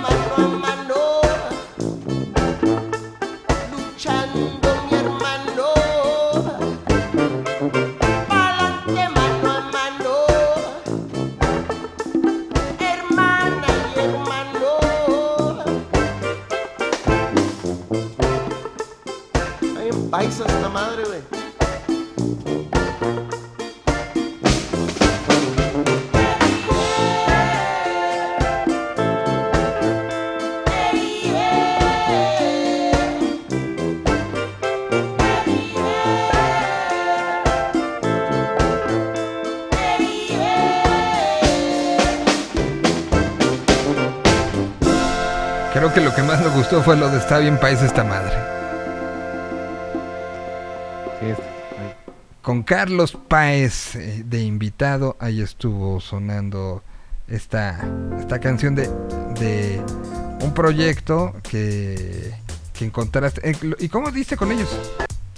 Eh, los Green Tails, bueno, los integrantes son amigos de amigos. Eh. El baterista de niña de, de los últimos 10 años es Enrique Camacho, que es de allá, de Mazatlán, que ahorita está él, él ahí. Y a través de él he conocido varios músicos ahí de la escena local. Y e- ellos en especial eh, ti- tienen ya mucha trayectoria. Vienen de otra banda que se llama La Regadera Eléctrica. Ok. Y de varias bandas así, no tan indies, pero como que no salen mucho del circuito de Mazatlán. Eh, Es un circuito que debe ser complicado para músicos, ¿no? Bastante, porque en donde más hay trabajo es en tocando eh, covers, entonces tienes que decidir bien fuerte si quieres hacer eh, pues lana de la música tocando covers o dedicarte al indie y pues de plano convocar a los que se puedan. Entonces salen muy buenas bandas, pero salen eh, muy regañadas en ese aspecto de que no hay no hay mucho apoyo de, por ejemplo, no hay un lugar donde tocar. ¿No hay uno Eh, solo? Pues no, no así que tú digas, ah, este es el lugar este, distinguido para hacer conciertos, no. Se improvisan los lugares y van cambiando. De, de- de esos que son lugares- pescadería de día, lugar de conciertos en la noche. algo así. Y, y, pues se organiza, ¿no? Como por ejemplo, en- inmediatamente se hizo famoso lo que hace con, gira en casas, Ujú. porque llegas y luego luego te adaptas a donde sea. Entonces eso pegó luego luego. Claro. Y luego de ahí salen que hay otros proyectos parecidos, entonces luego luego se hacen escenas, pero el, el día a día de, de la banda, que es en cualquier formato de rock, ya sea ska, alternativo, como sea, donde involucra tener un PA y, y un backline, Está complicado. Sí. Pues, ¿qué, qué otra cosa conociste? A ver, en este, en este viaje de ilustración que tuviste. Eh, bueno, otros de los chicos de allá que se me hace que son más famosos allá en Ciudad de México, que son los Vía Zaragoza. Eh, esta banda, eh, pues tiene ya varios ratos, me la recomendaron hace unos años un amigo que está allá en Ciudad de México Ujú. y les he seguido el, el- pues la trayectoria, hemos tocado con ellos alguna vez con niña Ajá. y de ellos son eh, varios de Mazatlán y de hecho el nombre de la banda eh, Vía Zaragoza es una ruta eh, camionera de, que pasa desde el Cerro de la Vigía hacia hasta, hasta mero dentro de Mazatlán, recorre así como un, un pedazo que es muy muy de los locales para recorrer y de cuenta que Mazatlán tiene un lado que va por el malecón y llega hasta el lado de la zona dorada y esta es la parte como de adentro. Entonces los que son true se van por el lado de adentro para no perder el tiempo viendo el malecón Ah. tiene, tiene su, su Códigos, su- su- códigos locales. entonces sí si ves una banda que se llama Vía Zaragoza y has, has ido a Mazatlán luego lo dices ah órale o sea, este, este, esta banda es local de aquí no son, son true Mm, Pues, pues tienen, ah, tienen eh, este, Culiacán, Guadalajara, Bogotá y Ciudad de México como los, los lugares donde más se escucha la música de Vía Zaragoza. Pues que los ponemos. Vale, además, en la, en la portada de su. como de su este perfil. Salen ellos y sale la, la alberca olímpica. Que está ubicada en la Ciudad de México. Sí, sí, es que la mitad de ellos son, son de Ciudad de México y la otra mitad son de Mazatlán. Ah, pues vamos a, a escuchar esta. Se llaman entonces Vía Zaragoza y la canción se llama Vecinos. Ver, ahí están, ahí están sonando ya.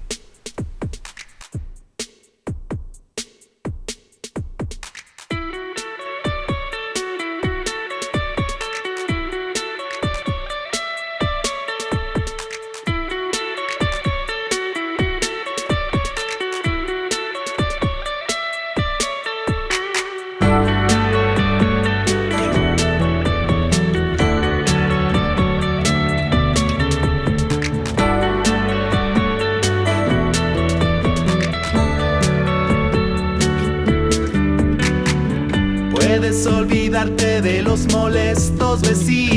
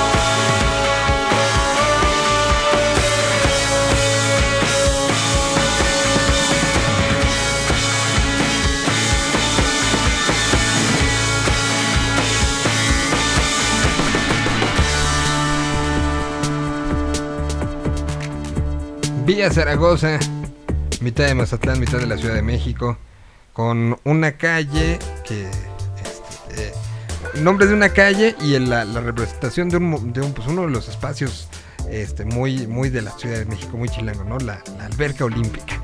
Bueno, pues ahí estuvieron. Están buenos, ¿eh? Está muy buena la rola. Es muy interesante ahí la mezcla que tienen así entre rockero, folky. Ajá. Muy bueno. Esto que escuchamos es de qué año? Eh, Debe ser del año pasado, del 2020.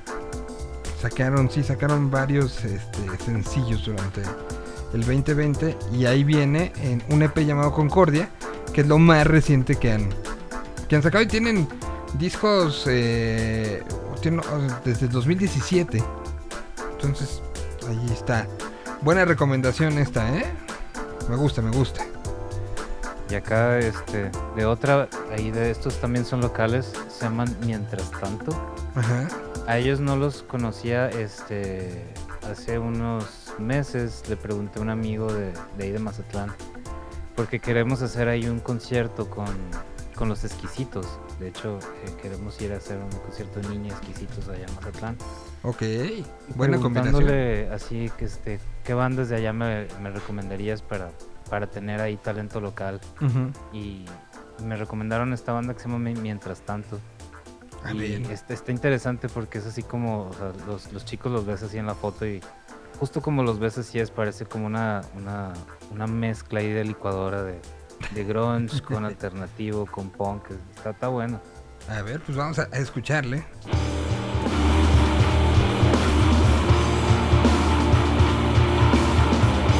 Se llaman entonces Mientras tanto. La canción se llama Control.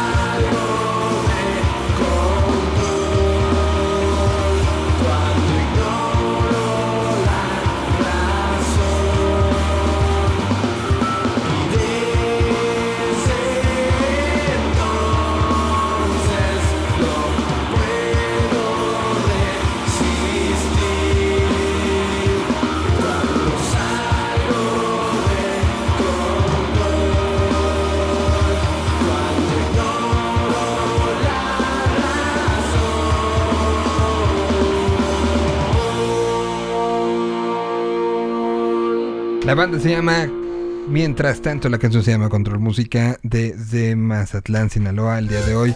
En este programa que está ya por acabarse. eh, pero, pero es que han estado muy buenas las recomendaciones. Llevamos a Vía Zaragoza, mientras tanto, y a los Green Tails. Sí, y ahí para, por si se puede, una, una canción más. es una aportación bien rara de... eh, yo no me lo esperaba, esta banda se llama Silvia, con X, Ajá. Y, Silvia. Y esta banda la conocí porque Camacho toca la batería y lo invitaron a, ser como parte de, de la banda en un pedazo donde ellos ya tenían grabado disco y cuantas cosas. Entonces, al, él al, al escucharlo le llama mucho la atención, me lo pasa y lo empezamos a escuchar. Esta banda es como, como un- se- están en un pedazo como de Mars Volta, eh, principios del 2000, así donde era como el escrimo agresivo punk. Ok. Y, y está muy bien tocado. eh, con- me, to- me tocó eh, conocer a los chavos de ahí, tocan muy, muy bien. Eh, todo es de verdad. Está tan bien tocado que hasta parecían máquinas así. Ok. Eh, pero tocan muy, muy bien. cantan muy bien el vocalista y es, es una, es una como muy refrescante banda de, de escuchar ahí de Sinaloa. Me llamó mucho la atención Silvia y me cuenta Camacho que están por sacar un disco nuevo, entonces En esta, en esta canción que vamos a tomar, eh, ¿participa Camacho? No, esto es el con el que convencieron a Camacho. Ah, con ese, ese, ese fue el Sí. anzuelo. Sí. Ah, muy bien. Y entonces Camacho, pues que, que ha sido pues, vivido en Monterrey cuánto tiempo, toda su vida, ¿no? Uh, sí, como unos, yo creo que más de 15 años estuvo por acá. Este, ya tiene unos años que se mudó a Mazatlán. Ok. Y desde entonces ha estado ahí tocando con bandas locales. eh, Tocó, tocó para, para como que lo ubique la, la banda, pues eh, tuvo un momento, fue baterista de Resorte. Sí. Eh, un momento estuvo con- pues, contigo, ¿no? Con Niña sigue Niña. estando con nosotros. Este, estamos ahorita planeando eh, ya nuestra visita a Ciudad de México. Ah, muy bien. Donde va a estar él incluido. Y también estuvo de, con Pato Machete. Con Pato. En algún momento con el hasta con. Zoé. Ah, hasta con su Esa no me, no me acuerdo qué momento sí. fue. Acá eh, en los principios será de cuando estaban sacando LP Love. Cuando, justo cuando Siddhartha sale de la banda para y antes de que entrara Guardiola. Exactamente, en esa transición Mm. ahí pasaron varios bateristas y entre ellos fue Camacho, ellos. Con, con el Mexican, con Marcelo no estuvo en algún momento. Con Dob Weiser no estoy seguro, pero creo que no. Se estuvo más con Pato Machete. Con Pato sí me acuerdo, este, fuerte y claro, pero es que Marcelo también ha tenido a tantos músicos que uno ya no sabe quién es sí y quién no.